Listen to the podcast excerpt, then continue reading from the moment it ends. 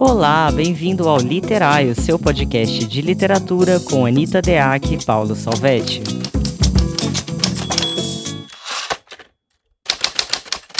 Olá, bem-vindos a mais um episódio do podcast Literário. Eu sou Anita Deac. Olá, sou Paulo Salvetti. E hoje viemos falar de um tema delicioso e fundamental, que é a infância, quando éramos pequenininhos e tínhamos o mundo e todas as expectativas e sonhos pela frente e fomos derrotados pela vida e a realidade. Ai, que tempo bom. Ah, os meus oito anos, os anos que não voltam mais. Ai, gente. Você é, sabe, Paulo? Conta da sua infância. Não, eu, eu lembro de fases terríveis da minha infância. Até eu acho que eu era um, um pequeno adulto, assim, eu era uma criança muito pouco criança, muito pouco infantil, assim, nessa concepção de, de infância. Mas, assim, nossa, eu lembro de cada momento da minha infância delicioso, assim, principalmente a coisa de brincadeiras com os vizinhos e tal. Eu lembro disso de um jeito super saudosista, assim, foi uma Olha. delícia. E a sua? A minha infância, minha primeira infância, eu não me lembro nada, né? Aquilo que eu te falei. É, mas também foi uma delícia, foi uma, uma infância de muita imaginação, de muita fantasia.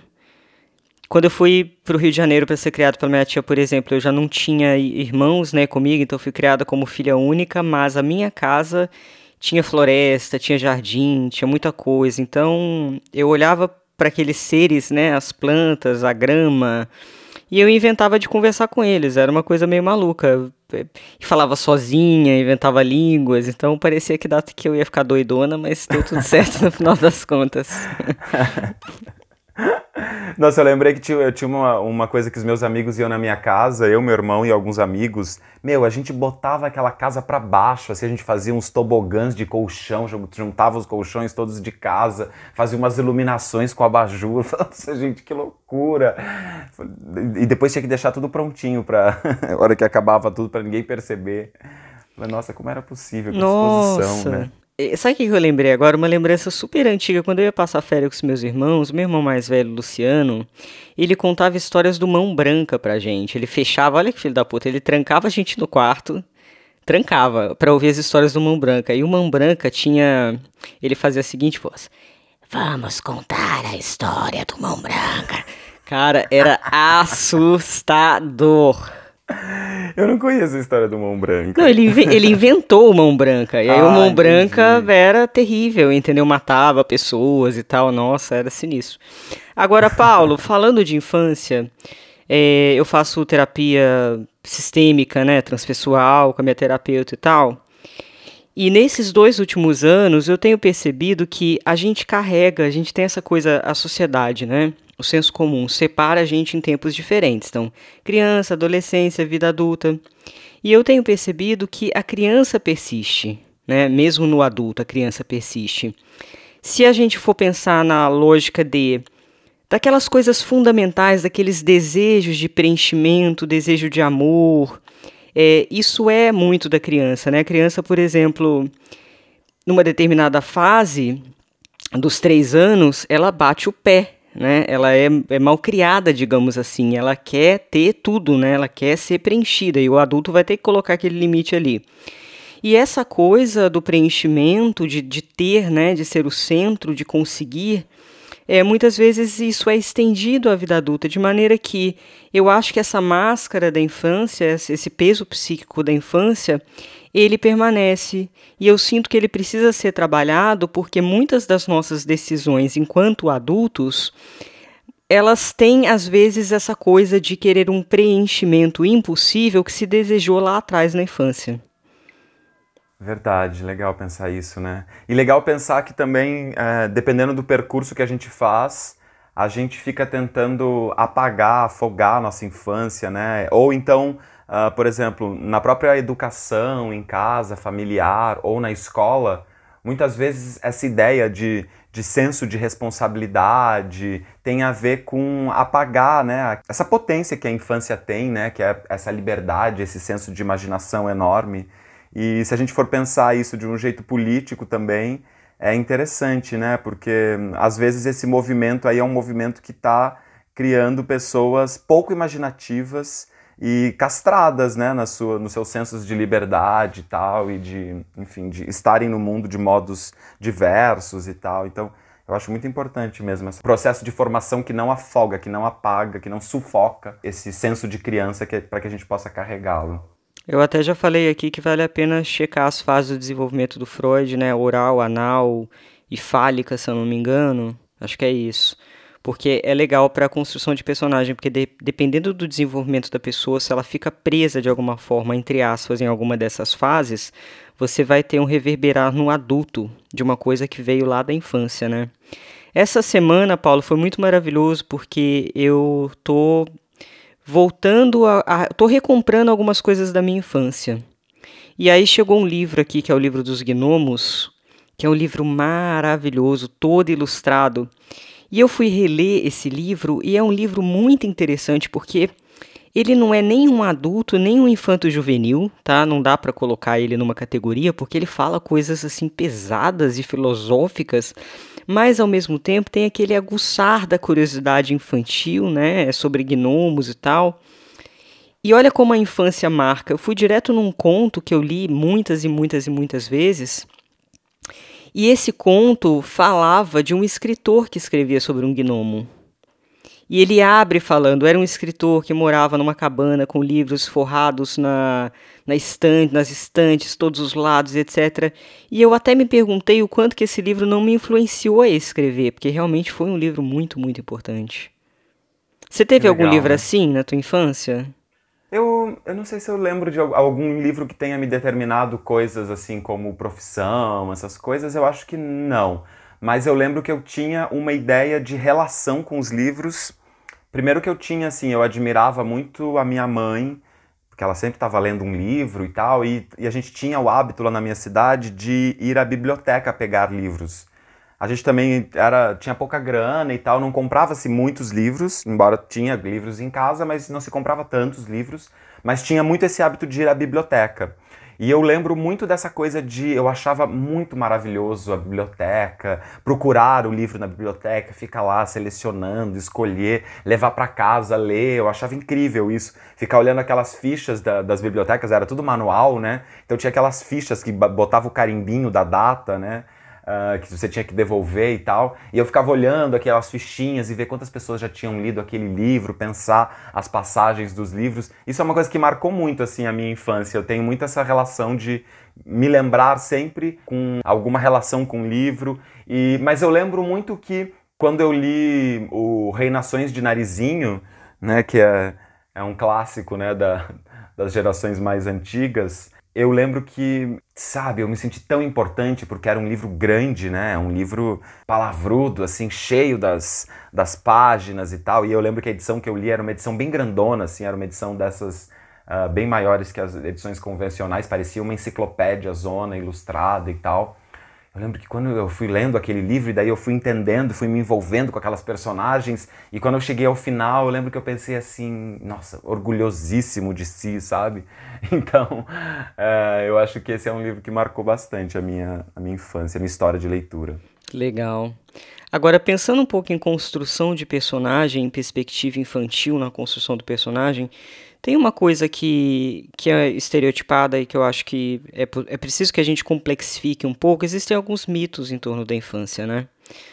É, a, a, o mito de que toda criança é necessariamente é boa, feliz, é animada, é inocente, isso não é verdade.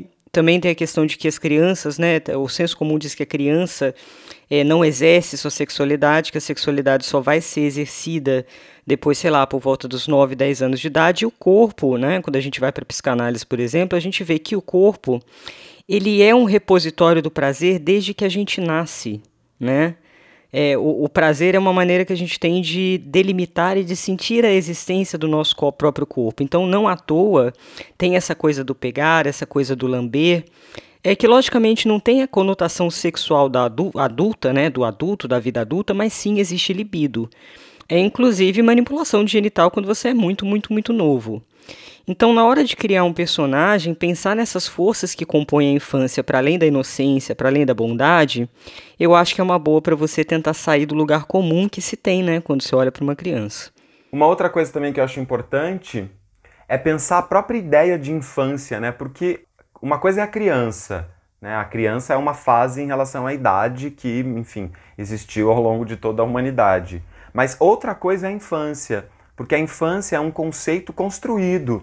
Né? Hoje em dia, o que, a gente entende da infância? A gente tem, entende como uma fase uh, de formação, né? vamos pensar assim, uma fase de formação né, desse indivíduo para que em algum momento ganhe autonomia. Né? E isso é uma coisa uh, relativamente recente na história da humanidade. Né? Quer dizer, a gente viveu ali até, vamos pensar, século XVI, mais ou menos, a gente viveu sem que essa ideia de infância existisse. Né? Então, a Idade Média, por exemplo, é cheia de relatos de falta de distinção. Né? Então, as crianças viviam e faziam todas as coisas que os adultos faziam. Então, as crianças é, viviam no, no, nos mesmos espaços, compartilhavam a cama, no, nos mesmos lugares que os adultos transavam, e elas estavam presentes nas festas, elas estavam presentes nos trabalhos, elas ajudavam nos trabalhos. Né? E aí, a partir do final né, da, da Idade Média, quando começa. Na verdade, eu acho que até um pouquinho depois, assim, vai ser lá pelo século XVII, não sei bem, bem certinho agora esses, esses dados, mas é que aos poucos vai se desenvolvendo essa ideia. Acho que tem muito a ver também com a Revolução Industrial tal, porque começa com essa ideia de que a escola passa a ser um espaço de educar as crianças. Né? Então, a fase de ir para a escola define um pouco um novo tempo e espaço daquela criança viver, né? Porque ele, uh, ela não está compartilhando os mesmos lugares que um adulto. E acho que daí é só, vai ser lá com o Rousseau, né? O Rousseau, século XVIII, uh, ah, o Rousseau que vai pensar isso de um modo teórico pela primeira vez, assim, de um jeito específico, né? E vai pensar nessa ideia de que uh, isso que você falou até tem a ver com isso que você estava dizendo, porque o Rousseau vai ser o primeiro a pensar que a criança é a origem do adulto.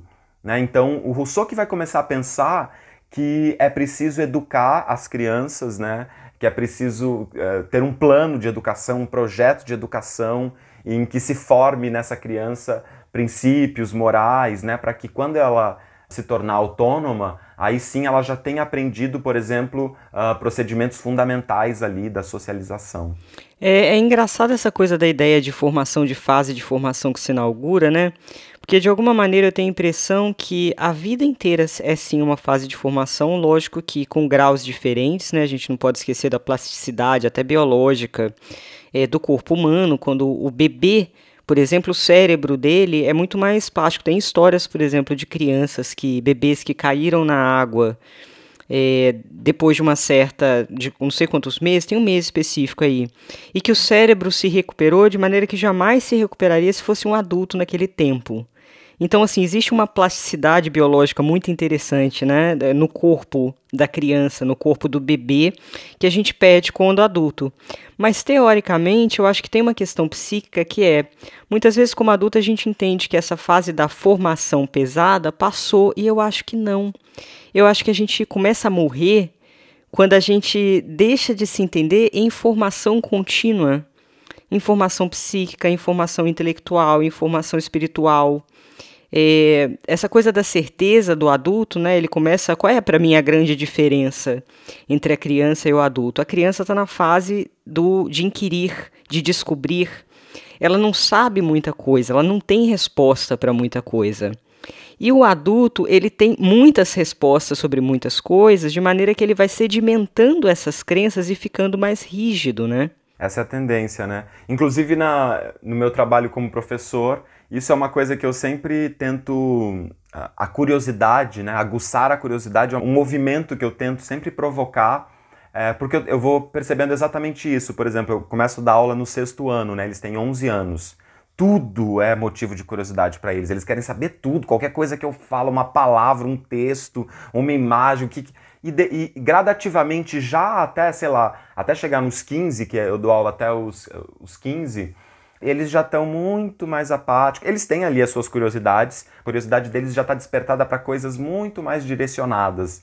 Né? Então, tentar fazer com que essa curiosidade não acabe é muito importante, inclusive para que a educação continue acontecendo. Né? Mas eu também penso isso igual você, assim, eu, eu tenho a impressão, para mim mesmo, que grande parte das coisas que eu faço, e eu faço um monte de coisas, só é possível porque eu tenho um, um instinto de curiosidade que não acaba, assim. Eu tenho vontade de pesquisar, eu tenho vontade de ler aquele livro, eu fico curioso para saber como aquilo foi escrito, eu tenho vontade de investigar isso que eu estou pensando na minha escrita ou na, fazendo uma peça de teatro. Então, essa minha curiosidade de saber o filme novo que determinado diretor lançou, eu acho que isso é uma coisa que me move muito, assim, tem muito a ver com a minha vida, essa ideia que uh, muitas vezes poderia ser chamada como um, uma pulsão infantil, né? Total. Eu estudei um tema que eu gostei muito para construir um pouco a despedida do Pedro Naves da infância por meio do corpo, porque a adolescência, por exemplo, é um dos períodos mais difíceis e transformadores psicamente. Pensa que seu corpo está se transformando em velocidade muito maior, né? Então, de alguma maneira, você tem que dar tchau para aquele corpo que existiu, para aquele corpo que tinha um significado, que tinha é, outras, não é outras funções, vai, mas se colocava de uma outra maneira no mundo. E de repente nessa mudança tem uma mudança psíquica que nem sempre é, acontece na mesma velocidade. Então, de alguma maneira, o corpo ele entra em suspensão. A psique está indo, o corpo está se desenvolvendo muito rápido, nem sempre a psique está acompanhando é, todas essas transformações. Então existe ali um luto também, um luto envolvido é, na morte do corpo infantil. E essa sociedade ela tem ficado um pouco complicada, por quê? Porque os rituais estão diminuindo, né? É, muitas vezes é, tem um julgamento a respeito dos rituais, é, do casamento, os rituais de passagem, etc. Mas eles têm um sentido, eles têm um sentido de simbolizar e de ajudar é, o ser humano a integrar determinadas fases. Então eu fico pensando como é a sociedade né, que tem colocado essa proposta do consumo tão forte no viver, é, desde a infância, adolescência, vida adulta etc., é, não se simboliza é, só no consumo, né? É, o consumo simbólico, ele é... Eu, eu acho ele superficial, né? Essa coisa da essa coisa de você colocar um. Se bem que agora pensando não é tão diferente do que as tribos fazem, né? Quando, por exemplo, quando dão uma ferramenta para um jovem para que isso possa simbolizar que ele faz parte da tribo, né? Que hoje estão dando tênis Nike, que é uma, uma coisa meio meio bizarra, né? Acho que perdeu um pouco para mim o sentido simbólico das coisas, né? Parecem objetos descartáveis ali para simbolizar as coisas. Na construção de personagem, eu acho importante, Paulo, é entender essas despedidas, a despedida da infância, a despedida do corpo, é como o personagem vai sentir esse corpo. Pensar também numa coisa que o foi o quem falou? Foi Mauro Paz que falou no episódio sobre a família, relações familiares. Na família como sistema, por quê? Porque quando o bebê ele é bem pequeno, há uma indistinção entre ele e a mãe no sentido de que ele não sabe ainda o que é ele e o que é a mãe. Ele acha que ele é a mesma coisa. O seio é uma continuação dele mesmo. Essa indistinção, ela tem impacto tanto no bebê quanto na mãe. A gente tem vários casos, por exemplo, de mães que têm profunda dificuldade é, em se separar dos seus filhos durante a vida inteira e que vira muitas vezes uma mãe controladora. Então tem uma osmose, tem relações de poder, é, a gente tem a permeabilidade psíquica, as trocas psíquicas, é, as questões de, de, limite, de limite mesmo, né? o limite entre mães e filhos, expectativas e etc. De maneira que pensar a construção de personagem dentro desse sistema me parece muito rico, porque você vai construir o personagem na relação com novamente. Pensando ainda na, na construção dos personagens, isso que você está falando dos ritos, né? E tem os ritos mais, vamos dizer assim, padronizados, mas tem outros muitos pequenos ritos, né? Que fazem parte desses processos de formação de um, de um indivíduo na nossa sociedade. Inclusive, eu fiquei pensando agora, né? É, sempre isso, né? Por exemplo, diante da pandemia, a gente está impossibilitado de oferecer determinados ritos para os alunos que são fundamentais. Por exemplo, tem alunos do terceiro ano não estão tendo o status de aluno de terceiro ano numa escola. Você pensa que você passa a escola inteira para você chegar àquele ponto de ser o mais velho de todos, os admirados, porque você está ali no. E esse, essa galera está perdendo isso. E eles, eles estão se dando conta, né? Eu conversando com, com os meus alunos, eu vejo, por exemplo, eles se dando conta do tamanho das perdas. Eu, essa semana, por exemplo, eu dei uma aula exatamente falando sobre luto, dizendo para eles que a gente não pode é, disfarçar e nem negar que a gente também está vivendo processos de lutos, porque eles estão perdendo coisas que não estavam previstas e que, que é bom e que a gente tem que é, entender o sofrimento que, as, que essas separações é, promovem. Né? Agora, pensando em relação à construção dos personagens, é muito interessante a gente pensar que toda a infância e toda uh, essa fase da, da, da adolescência, né, ela também ela está tão permeada pelas complexidades como estão as outras fases todas da nossa vida. Né? Porque às vezes uh, pode parecer que quando você vai colocar lá a criança, na, vai construir uma história que é uma, de relações familiares e tem vários personagens, entre eles a criança. É muito comum, é muito fácil, né, muito é, possível acontecer que o desenvolvimento de personagem daquela criança seja mais simplificado por ser ela uma criança. Né? Mas o, é, é muito interessante pensar quais complexidades tem. Claro que são ordens diferentes, né, em relação à relação com o mundo, em relação a, a, ao, ao status da família, mas ali também tem uma série de potências que a gente pode reconhecer e dar valor para elas na hora de pensar essas, essas histórias. Nossa, total. Tem uma coisa que eu acho muito interessante e que me lembra é, você naquela história do Entre, né? que você está na vibe do entre, que a criança ela também exercita muito um lugar que é fora desse mundo prático, racionalista, funcional ele exercita o lúdico, né? A imaginação tem a ver com isso. A imaginação ela se utiliza de elementos que têm uma funcionalidade, como você mesmo disse. Pega um colchão. Para criança não é para dormir, para criança ela vai transformar aquilo ali num túnel, numa estrutura e vai imaginar que é um castelo, que é um forte para proteger, etc.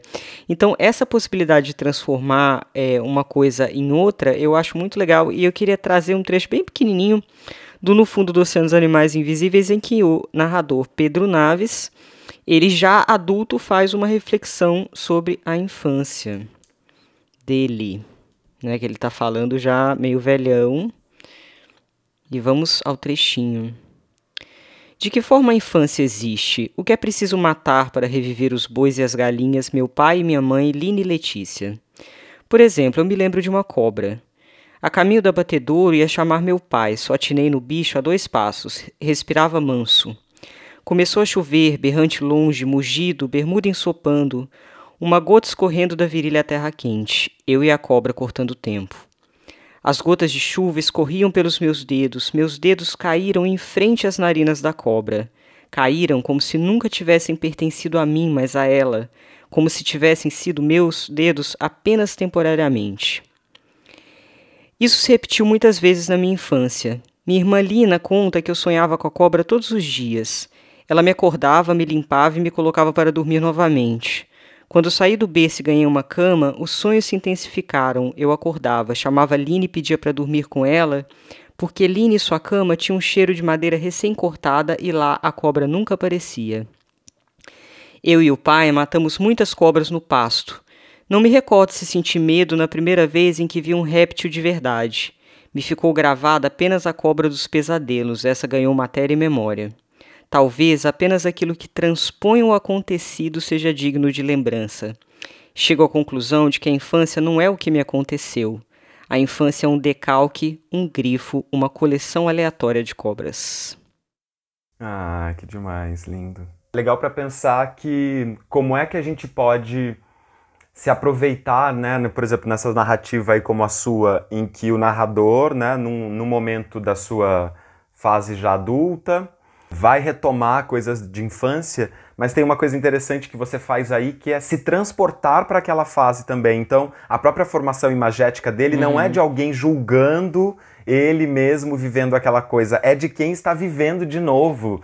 né? Isso é uma coisa muito, muito legal. E aí dá para você ver, inclusive, a, os afetos infantis da relação que ele estabelece com essa cobra, com essa irmã, com aquele espaço, porque ele está vivendo, ele está de novo criança, né? É, é Pedro Naves criança, é, quase contando ali. Claro, às vezes ele dá uma escapada para fazer ali uma, uma, uma conclusão, um pensamento, uma reflexão, mas ele está ali também, né? Nesse, nesse vai e vem no trânsito ali com a sua própria história. Muito lindo. É, você colocou um recurso que eu adoro utilizar e que é super possível, inclusive para os nossos ouvintes que escrevem, que é o seguinte: o seu narrador ele pode se aproximar de outro tempo. Ele fala de um tempo, mas se aproxima de outro na narrativa, é, de maneira a dar essa impressão de presente, mesmo quando ele não está falando no presente. Então, esse, você pode trabalhar realmente essa distância temporal dentro de um narrador específico. Eu adoro, acho que é, permite com que a gente quebre a linearidade é, de maneiras muito doidas, né? Porque aqui foi até um trecho mais normativo, mas tem outros menos normativos também que quebram, quebram bastante essa questão da linearidade. E vamos chamar, Paulo, nossa primeira convidada? Vamos! Ela é a Natália Borges Polesso, doutora em Teoria da Literatura, escritora e tradutora. Publicou Amora, Controle, Corpos Secos, entre outros. Em 2017, foi selecionada para a lista Bogotá 39, que reúne os 39 escritores abaixo de 40 anos mais destacados na América Latina. Atualmente é pesquisadora de pós-doutorado. A escritora tem seu trabalho traduzido em diversos países. Muito bem, vamos lá então, a Natália Borges Poles.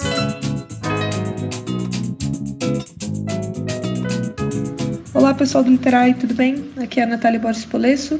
Eu pensei em algumas coisas para falar com vocês. Me ocorreu falar sobre perspectiva narrativa, que é o talvez o que eu me sinta mais confortável assim para falar. E também porque é um assunto recorrente nas minhas escritas e também uma não uma obsessão, mas enfim, uma matéria que eu gosto de, de pesquisar, assim, de pensar sobre, né? Pensando assim em personagens, narradores e narradoras, crianças, e o quão recorrente eles são realmente na, na minha prosa, eu me dou conta um pouco que eu me motivo por dois autores assim que, que me dizem coisas sobre isso, né?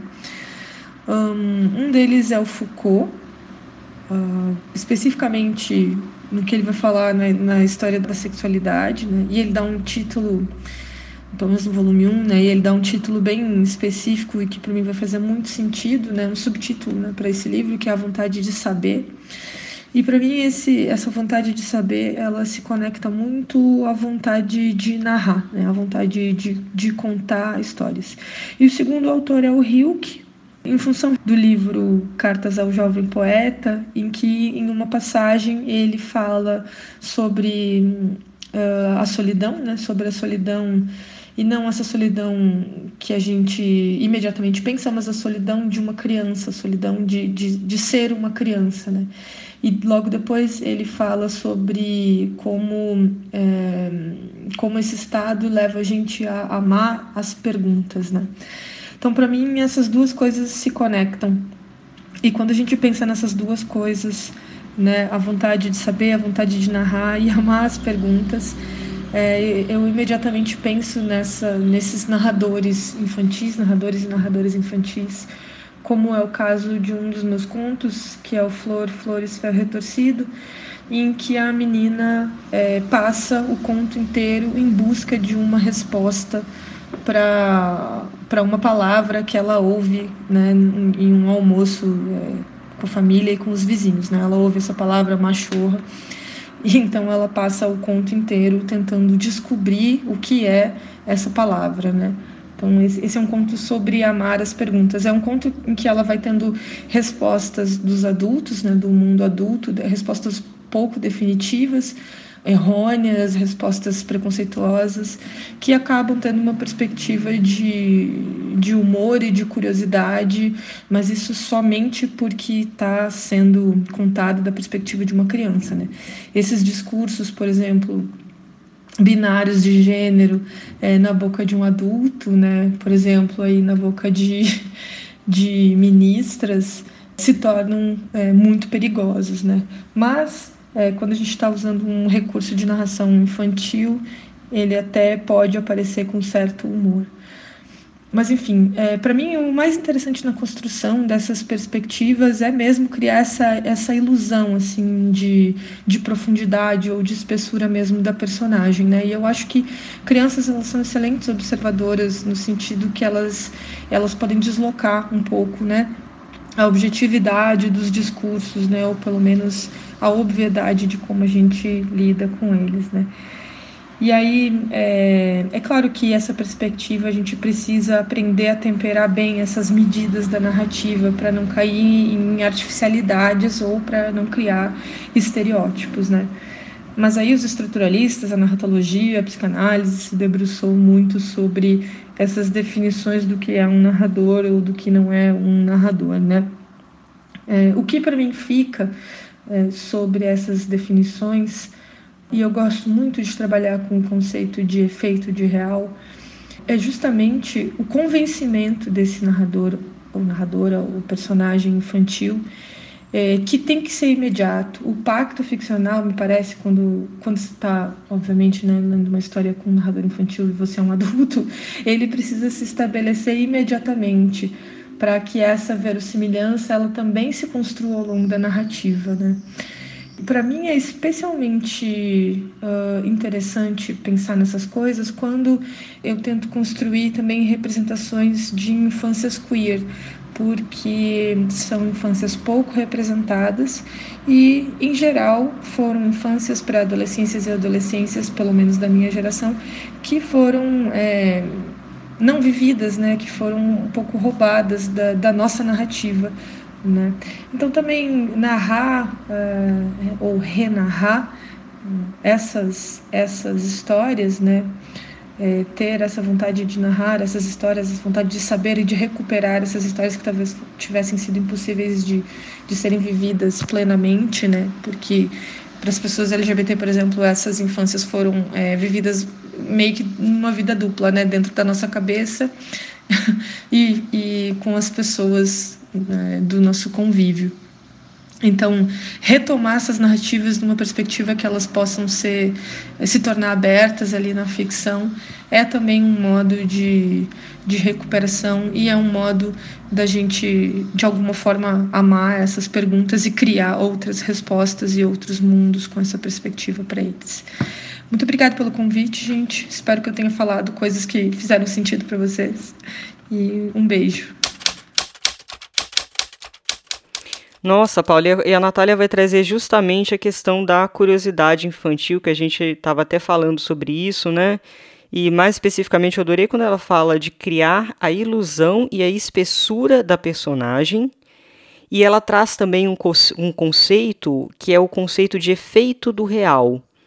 Né? Aí eu puxo um pouco para o estruturalismo russo, por exemplo, que vai entender a narrativa como uma construção na forma, na linguagem, e que nesse sentido não interessa tanto o real, é a ilusão do real feita por meio da linguagem.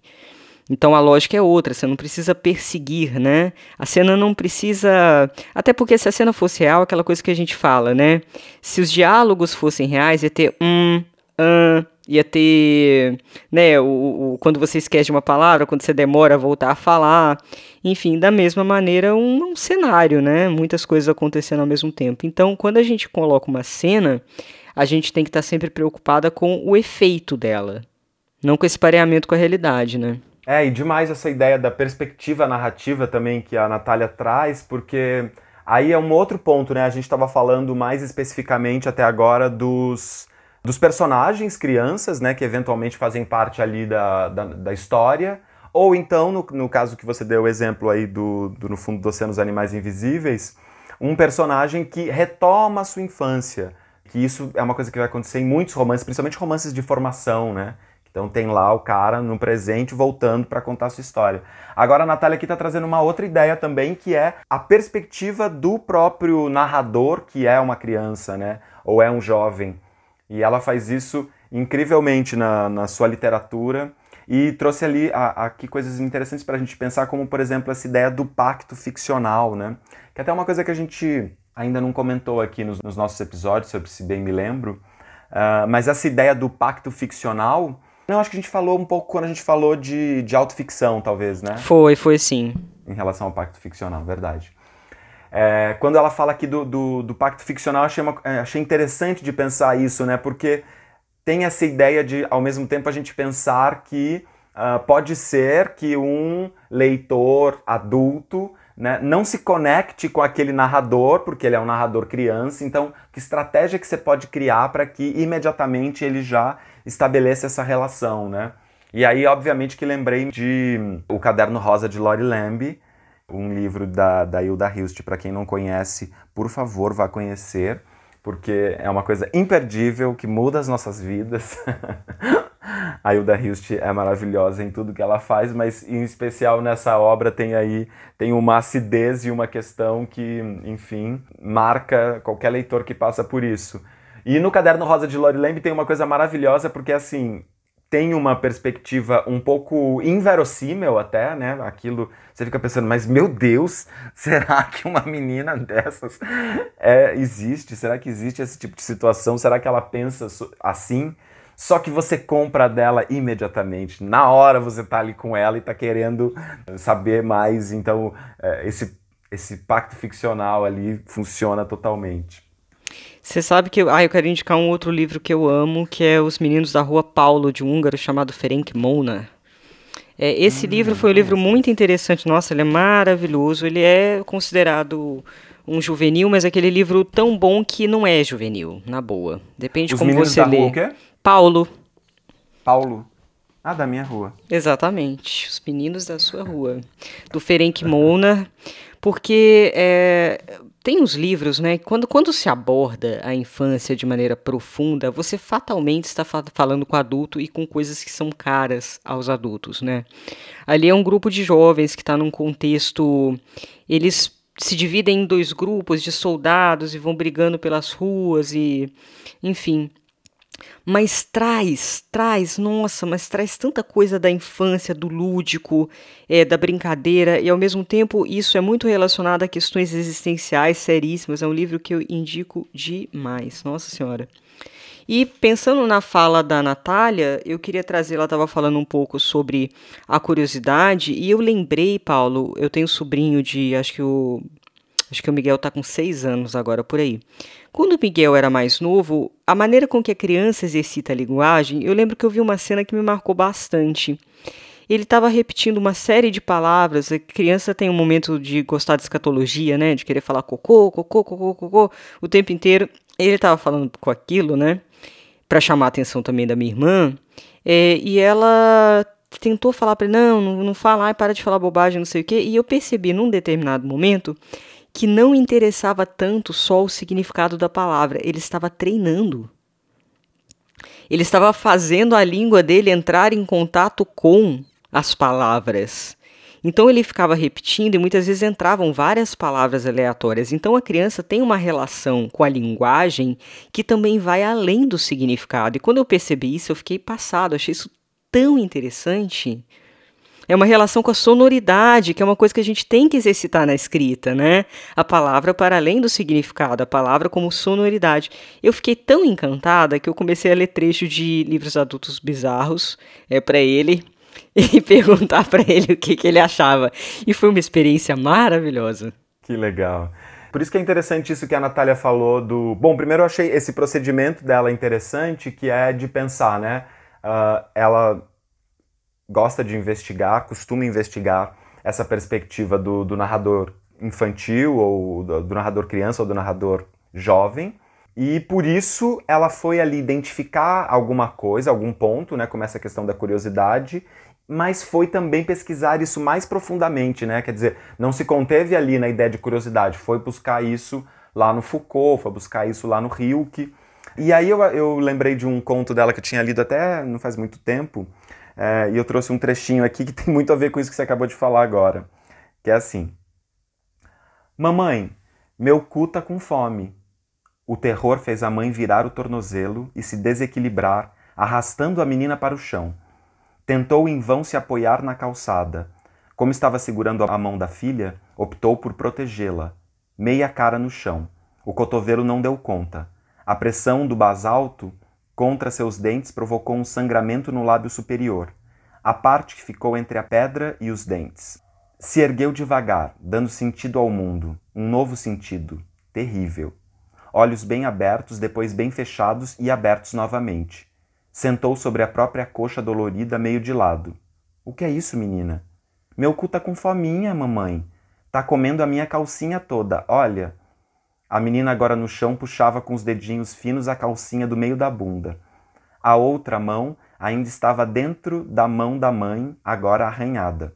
E por aí vai. Maravilhoso. Muito bom, né? Agora você vê uma, uma cena dessa, o quanto que traz da questão da sexualidade, da, do medo da sexualidade da filha, tipo, tantas coisas, pois né? É, isso que eu tô pensando. Aqui, claro, não tem essa perspectiva narrativa da criança, como ela falou, né? A gente tem aqui um, um narrador em terceira pessoa, embora a gente tenha esses pedaços aqui de, de discurso direto, esses trechinhos como começo, né?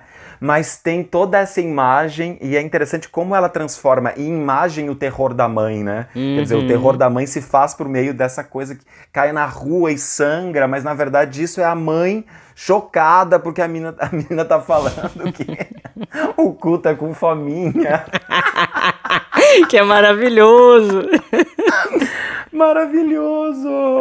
Assim como aquele outro conto que ela citou aqui, que é o Flor Flores Ferro Retorcido, que também é maravilhoso, do, que está no livro Amora, e, e, que também tem uma questão muito parecida, mas aí é da menina que escuta alguém falar machorra, e aí ela vai perguntar, mas o que é machorra? E ela fica nessa tentativa de descobrir, é uma vizinha que trabalha numa oficina, eu acho, e aí ela vai, olha para essa vizinha, ela fala assim, mas gente, não tem nada. E falam para ela, não, é cachorra. Ela fala, não é cachorra não, porque eu ouvi muito bem, é machorra. Olha só. E muito bom porque também isso que, ela, isso que a Natália falou, né? Tem essa questão, quando a gente lê, é engraçado, tem humor, porque exatamente a perspectiva infantil muda, dá uma guinada na questão. Porque na verdade é uma coisa terrível, né? É um estereótipo, é uma, uma alguém tá vendo ali uma mulher que por ser sapatão está sendo chamada de machorra, né? ou por ter um estereótipo de sapatão, trabalha numa oficina e tal. É, enfim, a gente está vendo ali uma, uma questão clara de preconceito. Só que quando ela reverte isso, né, para colocar na, na boca da criança, isso gera até um humor e muda a situação, muda a perspectiva de olhar, que também é uma coisa interessante de se fazer. É, e é interessante como é a criança que vai colocar, insistir na colocação dessa questão, né? Exato. É uma questão tão importante, né? E a criança, pela curiosidade dela, mas que não é só a curiosidade ali, né? Tem uma outra subleitura nessa insistência da palavra, que eu acho muitíssimo interessante. Agora, tem uma coisa, Paulo, que eu acho muito doido, por isso eu admiro tantas pessoas que lidam com crianças e têm filhos, é, que é uma coisa que me tira do. me, me vai pra loucura quando eu penso nisso. É, a educação, ela exige, né? Tem ali uma hierarquia, tem ali uma relação de poder, né? Porque você está dizendo à criança o que ela deve fazer, de que forma ela deve fazer, o que ela não deve fazer. E é lógico que isso é importante porque a criança não tem parâmetros ainda totais. Mas como é que você, como professor, por exemplo, essa dúvida que eu tenho, é, eu sempre pergunto isso para pais, como é que você lida com isso? Qual é o limite? Como é que, como é que se ensina é, sem se sentir o tempo inteiro ditando é, para aquele ser, é, sei lá, colocando ele numa forma? Como é isso? Ah, se eu soubesse a resposta corretinha, eu ia lançar um livro e ficar milionário, que ia ser um best-seller. Mas olha, eu, eu trabalho com uma perspectiva assim. Eu tento fazer um exercício constante, que é um exercício fundamental para mim, que é ir para as aulas com muita paciência e disposição, que é a primeira coisa. Porque assim, não tem nada mais insuportável do que aquele professor que fala: "Não, fica quieto. Não, não".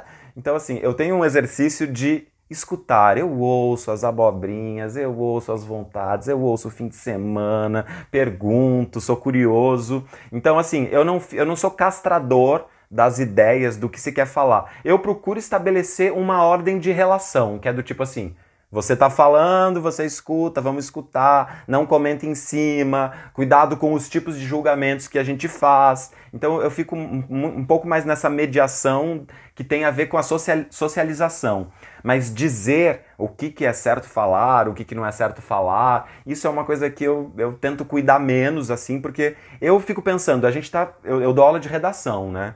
Eu quero que eles tenham prazer nisso e essas histórias que eles ficam me contando, essas coisas que eles gostam de me contar, eu fico incentivando porque muitas vezes elas viram as histórias que a gente escreve. Né? Então, para mim, é muito interessante que eles possam fluir com mais liberdade, assim, sem ficar muito nessa na, na castração tanto da, da forma quanto dos conteúdos. Claro, eu ensino um formato, né, um gênero, a gente trabalha uh, primeiro isso, mas eu gosto que as minhas aulas sejam muito livres, assim, muito freestyle nesse sentido do que eles quiserem dizer, eles me dizem e eu vou tentando aproveitar coisas dali sem ficar dizendo muito isso sim, isso não, isso sim, isso não, o tempo todo, né? E tentando, claro, ao fazer comentários sobre as coisas, estabelecer valores, limites, mas assim, é uma coisa muito difícil, que eu falando assim parece lindo, maravilhoso, e claro que na prática não é bem assim, né? Nossa, não faço a menor ideia, não faço a menor ideia mesmo, porque o meu sobrinho, por exemplo, quando ele foi ficar uma semana ali em casa, é, eu, eu, tenho tão pouca noção de cuidados com criança que ele foi no banheiro é, e aí ele gritou: Tia, acabei! Eu falei: Que ótimo!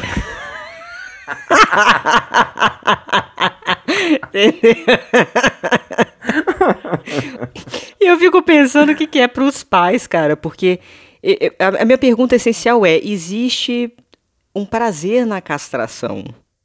Existe. Né? Existe um prazer, né? A gente precisa admitir o prazer na castração.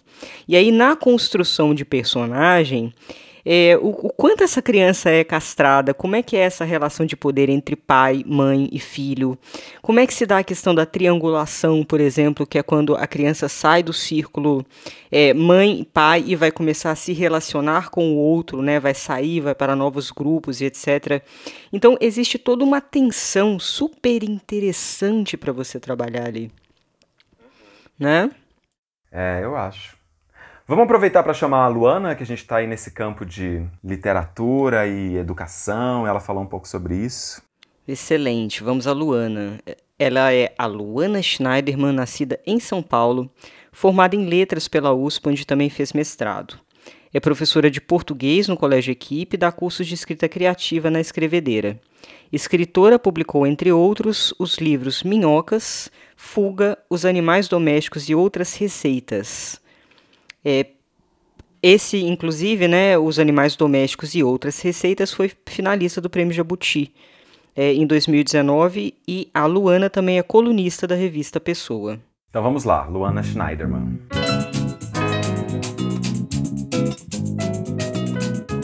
Olá, aqui é a Luana Schneiderman. Um prazer estar aqui conversando com vocês sobre literatura e a literatura escrita pensando num público infantil e jovem. Então eu já começo por aí, porque sempre que eu falo literatura infantil, eu sinto assim como uma diminuição enorme do que é a literatura que trata da infância, vamos deixar assim, ou que trata da adolescência, né? Se eu falo que uma pessoa é infantil, não é assim um adjetivo, digamos, muito laudatório para aquela pessoa. E eu fico me perguntando se com a literatura que trata da infância e que trata também outro nome que eu não gosto muito é juventude. Vamos falar então que trata da adolescência. Ela não é como qualquer literatura, quando ela é boa, ela não é nem infantilizada, nem adolescente no mau sentido. Então, queria começar por aí. Por outro lado, também, aí eu vou falar um pouco de mim como escritora eu acho que talvez é um certo lugar assim, menos no centro das atenções literárias e tal. Para mim, como escritora, eu me sinto muito livre escrevendo livros para criança e para adolescente. Eu acho que não é à toa que o meu primeiro livro, O Minhocas, publicado pela COSAC Naif, é um livro para criança É um livro que eu escrevi me divertindo, que eu escrevi com uma pressão interna, né? Estou falando de pressões internas. Menor. E só depois aí eu escrevi o Fuga, que é um livro que trata da adolescência. E só depois que eu escrevi Os Animais Domésticos e Outras Receitas, que é um livro que trata do mundo adulto também. Porque também esse adjetivo é um livro adulto, também fica. Eu me lembro da sessão da locadora, que era filmes adultos, que era basicamente uma sessão pornô.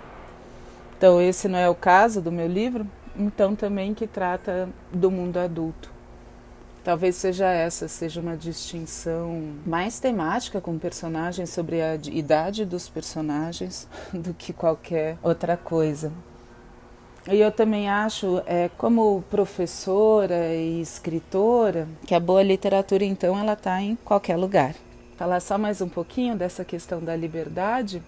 A literatura do mundo da criança, ela é muito séria as angústias, as aflições e os medos que povoam o mundo da criança e do adolescente são seríssimas. Como leitora, amo ler livros que tratam desse universo. Alice, Peter Pan são livros profundos, são livros complexos, são livros filosóficos. E ao mesmo tempo também talvez esse universo nos possa abrir uma ponte de associações, de jogos de linguagem, de criação e imaginação de mundos possíveis ou impossíveis outros, que seja bem interessante e que talvez a literatura que se quer mais adulta possa ser também uma literatura mais aprisionada, não sei. E aí são conjecturas. E se eu for falar sobre, como professora, sobre a literatura da infância, a literatura da adolescência, eu vou falar em primeiro lugar que ela não deve estar a serviço de alguma outra coisa, de algum ensinamento, de alguma sabedoria moral ou ética, de aprender matemática, história, ampliar vocabulário, ser uma pessoa melhor. A única coisa que tudo isso vai fazer é acabar com o prazer literário. Ela deve existir em si, por si, e não servir para mais nada a não ser ela mesma, que já é bastante. A outra coisa é que vamos lembrar dos direitos do leitor. As crianças e os adolescentes têm direito, em primeiro lugar, a não gostar de ler, a não gostar dos livros que a gente ama, a não gostar dos livros que a gente quer que elas gostem. E aí, a partir daí, com todo esse terreno limpo e principalmente acho que também estando em ambientes leitores, vendo pai lendo, mãe lendo, irmão lendo, avô lendo, tendo contato com livros, que já é também, infelizmente, um, uma espécie de privilégio nesses tempos atuais e em outros tempos também. Mas enfim, aí a partir daí, pô, ler é legal pra caramba, basta confiar nisso. Acho que é isso. Um beijo. Acho que tem uma coisa já interessante aí no começo da fala da Luana, que é essa problematização, né? De fato, eu comecei um pouco trazendo essa coisa da, da, do conceito de infância, né? Como ele se forma, mas quando a gente aplica a literatura infantil, também tem toda uma, uma, uma, uma discussão em relação a isso. Será que existe de fato uma literatura é, infantil? Será que existe de fato uma literatura juvenil, infanto-juvenil? Né? Porque às vezes né, parece que uma literatura feita para crianças ela deve se ocupar de uma série de conceitos e informação, né? ela deve ensinar para a criança o que, que é isso, o que, que é aquilo. Né? E na verdade não é bem essa a ideia, né? Por isso que muitas vezes se coloca em questionamento essa questão, né? Uma literatura escrita para crianças é absolutamente distinta mesmo? O que exatamente distingue ela de uma literatura escrita para adultos? É verdade. É, é bem complexo, né? Eu acho super difícil de fazer. É... O Bartolomeu Campos de Queiroz, inclusive, que é um super escritor de infanto juvenil, é, escreveu um livro que a gente sempre elogia aqui, que é o Vermelho Amargo, que foi o, o adulto que ele fez é, e ele tem essa habilidade de colocar é, de maneira muito refinada, tem uma utilização de recurso literário muito refinada, tanto na obra infanto-juvenil quanto na obra adulta dele. Então, é logicamente que temos livros mal escritos e pouco refinados, tanto na literatura adulta quanto na infanto-juvenil, mas não é em si, né, para quem o livro é, até porque isso é muito questionável, como eu falei, é, tem alguns livros, o próprio livro da minha infância, o livro dos gnomos, ele pode ser lido numa perspectiva infanto-juvenil e ele pode ser lido numa perspectiva adulta. Eu já falei aqui que Harry Potter é outro livro que pode ser lido numa perspectiva juvenil e também numa perspectiva adulta. Tem ali uma série de mitologias e questões profundas que remetem a gregos, é, inclusive na construção da J.K. Rowling. É, então, acho que esse tipo de preconceito realmente não faz o menor, o menor sentido. E, inclusive, a literatura infanto-juvenil, na minha opinião, ela pode ser muito ousada dentro daquela perspectiva que eu falei. Como a criança ela tem uma abertura maior é, para o entre, para o mundo imaginado, para as coisas que saem da lógica normal da vida, do racional, do funcional, você pode explorar tudo isso de maneira muito bonita e nova na literatura infanto-juvenil. E eu acho que a Luana falou uma coisa importantíssima, que eu concordo assim em gênero, número e grau com ela, e eu acho que não só na literatura infanto-juvenil, mas na literatura adulta também. A literatura basta. A literatura não se, se, basta, se basta, gente, né? pelo amor de Deus, não é para passar é, moral, não é, é, é, diferente da questão da fábula, que é um gênero específico, né, que tem, tem lá suas características, mas assim, em geral, a literatura serve a ela mesma. Não é isso, essa ideia de literatura como moralizante, por exemplo, isso remete a é, Aristóteles. Não, foi Aristóteles que quebrou. Agora tá me o Platão.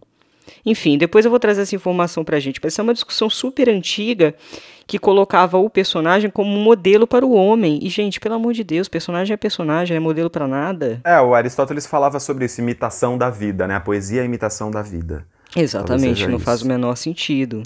Então, é, a tragédia grega, de um modo geral, tinha um pouco essa moralização, né? Ensinar os valores do novo regime e tal. É, e eu tenho preguiça quando eu vejo é, livros aí que realmente não é questão do público, né? Para quem se dirige, é a questão realmente do autor, aí é a cabeça do autor, aí é o, o que o autor pensa da literatura, do que o texto, onde o texto dele deve chegar. Eu acho muito mais interessante os textos para crianças que estimulam esse habitar de novos lugares imaginários mesmo. E foi muito importante a Luana falar sobre isso também, porque provavelmente a gente tem aqui ouvintes escrevendo livros infantis ou infanto-juvenis, ou enfim, o nome que a gente quiser dar para isso. E muitas vezes, eu já acompanhei isso em vários colegas, muitas vezes pessoas que vão escrever livros infanto-juvenis, elas têm como premissa não uma questão literária, mas uma questão didática, uma questão pedagógica. Né? E não precisa, né? Claro, se a gente for olhar, é, tem, uma, tem um, um mercado para isso, né? Por exemplo, às vezes eu recebo como professor aqueles catálogos, sabe, de editoras, dos livros que foram indicados para o ano e tal. E assim, às vezes esses catálogos eles buscam explorar alguma coisa dali. Ah, esse livro é bom para trabalhar isso, tem essa questão. Né? E, eventualmente o livro pode ter isso, nada impede, mas a gente não precisa fazer uma literatura né, como o Monteiro Lobato fez. Claro, o Monteiro Lobato tem uma obra importantíssima na formação da literatura infantil, inclusive a literatura brasileira é, infanto-juvenil, ela ganha uma potência gigantesca né, com a, a, escrita do Monteiro Lobato. Mas assim, o Monteiro Lobato escreveu né, a gramática da Emília, a geografia do, do Visconde, acho que era, e que eram livros que tinham ali os conteúdos mesmo programáticos daquelas disciplinas, daqueles temas, não precisa ser por aí, né? Eu acho muito mais importante a gente criar esse, esse espaço de estabelecer uma relação com a literatura e não com o que a literatura diz. É verdade. Tem uma coisa, Paulo, que é uma visão muito pessoal. Já deixo claro aqui que se você tem uma visão diferente, o problema é seu, seja feliz. Eu tenho essa que eu acho assim desnecessário muitas vezes proteger as crianças demais, você entende? Por exemplo, ah, ah tirei o pau no gato, tô, mas o gato tô, não morreu. É isso, cara, o personagem atirou o pau no gato. Não é o gatinho é meu amigo, não podemos maltratar os animais, que é a nova versão. Até entendo que seja legal. Mas assim, é, eu li livros tenebrosos na minha infância. Inclusive, esse de contos é, falava que o velho estava próximo à morte, o primeiro parágrafo assim super soturno. Porque eu acredito, pelo, assim, pela minha experiência, a criança não vai ter o mesmo entendimento do adulto. Então, muitas vezes você está com medo da interpretação e a criança não tem esse peso todo que você pensa que ela vai ter com as coisas. Então, de alguma maneira, eu acho que o excesso de proteção em relação ao conteúdo, né? É, de colocar, sei lá, coruja, não é coruja, né? A cegonha, né? É, cegonha. A cegonha. Gente. Isso que a, Lu, que a Luana comentou ali, né, dos direitos do leitor, que ela trouxe lá do, do Daniel Penac, que aliás o livro do Daniel Penac é super legal, né, que acho que chama Como um Romance. É, esse, os direitos do leitor são muito bons, que ele diz, por exemplo, eu achei aqui os direitos, que são, ó, o direito de não ler, uhum. o direito de saltar páginas, o direito de não acabar um livro, o direito de reler, o direito de ler não importa o que, o direito de amar os heróis dos romances, o direito de ler não importa onde, o direito de saltar de um livro para o outro, o direito de ler em voz alta, o direito de não falar do que se leu. Acho muito importante isso porque às vezes também tem isso, né, as regras muito, muito firmadas em relação ao que deve se ler, em que momento. É claro, né, a gente tem, tem alguns temas que talvez são inadequados, tudo bem, a gente concorda com isso. Mas é, às vezes tem jeitos muito certos, né? Por exemplo, eu às vezes me sinto sufocado de pensar que eu tenho que pedir para os meus alunos lerem um livro e daí eu tenho que fazer uma série de perguntas para eles sobre o livro. E daí eu penso, tá, mas e a questão da leitura do livro, né? O prazer e discutir. Como, às vezes isso fica muito sufocado pelas, pelos esquemas de, de ensinar a leitura, né, de ensinar a história da literatura. É, a gente tem que repensar isso com certeza. Eu fico pensando assim que a minha tia deu uma forçada na barra, né, dentro daquela ideia do Vygotsky, aquele educador russo que fala da zona de desenvolvimento proximal, que você deve apresentar às crianças aquilo que seja um pouquinho além, não demais, né, para não frustrar ela completamente, inviabilizar a aprendizagem, mas você pode colocar um pouquinho a mais, né? Do que ela compreenderia para dar um, ali um, um, saltinho. Minha tia exagerou na 12, né? Porque eu comecei a ler literatura adulta com 6 anos. É, então foi muito bizarro. Inclusive, adorava as fotonovelas. Não sei se você teve essa época, ela tinha aquelas fotonovelas também. Não, não tive. Nossa, era muito fantástico. Ah, vamos, vamos adiantar só um pouquinho, com oito anos ela dá o crime e castigo pra Anitta Deac, né? Nossa, eu li. Cara, vou falar para você que eu li umas coisas meio bizarras. E aí eu fico pensando que foi uma relação com as palavras muito interessante. Porque não, eu lembro de que eu peguei alguns livros que eu não entendia. E tinha momentos em que eu ia buscar no dicionário e tinha momentos que não. Tinha momentos que eu queria inventar o que eram aquelas palavras. Que é ótimo também, né? E aí eu ficava preenchendo lacunas, você entende? É, então, assim, a Luana falou uma coisa muito legal mesmo, que é esse respeito, né? Que é você não ficar é, impondo absolutamente, achando que seu filho vai ser necessariamente um gênio se você colocar todos os livros corretos na mão dele, nas idades corretas. Não, não necessariamente, né? Tem muitas não coisas além disso. Pode dar tudo errado. Agora, Paulo, para a gente fechar esse episódio, eu queria te perguntar se você tem, de que maneira a infância reverbera hoje em você?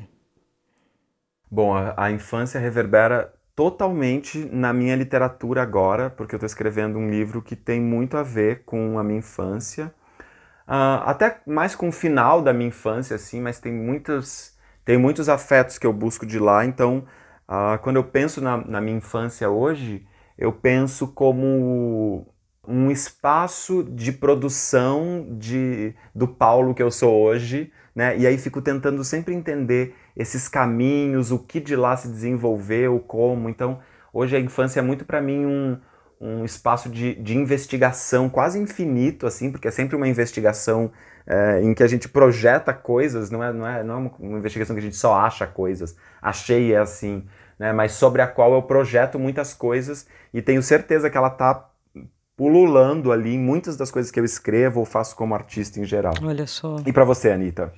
Eu me acabei de me lembrar de uma coisa muito maluca, não sei se você teve, não sei se isso é comum na verdade. Quando eu era criança, eu tinha certeza absoluta de que eu ia fazer coisas muito especiais. Era um sentimento assim que, nossa, que legal que vai ser quando eu crescer, porque eu vou fazer coisas incríveis. Nossa, até vontade de chorar agora, porque era tão forte essa, essa sensação. Que loucura, gente. De maneira que eu acho que é, a minha infância é importante para mim como uma questão de força interior. Minha força vem de lá. Dessas lembranças, sabe? Da capacidade imaginativa de viver nesses lugares. Eu acho que eu continuo vivendo como escritora é, nesses lugares. É uma forma de, de alguma maneira, continuar lá.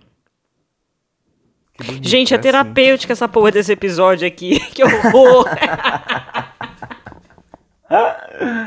ah, mas é tão bonito a gente pensar na nossa infância e ter uh, emoções boas, né? E ter lembranças boas e ter ou conseguir fazer né, seleções de coisas que não ficam não ficam nos travando, mas que a gente pode podem nos ajudar a fluir, né? Tão bonito isso. É verdade. Essa aceitação de si completamente, né? Da sua história, do que aconteceu, seja o que for, né? Eu acho que é isso que nos faz, nos dá força de seguir e, enfim, explorando por aí.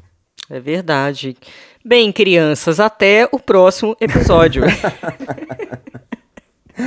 Beijos, meus amores. Beijo.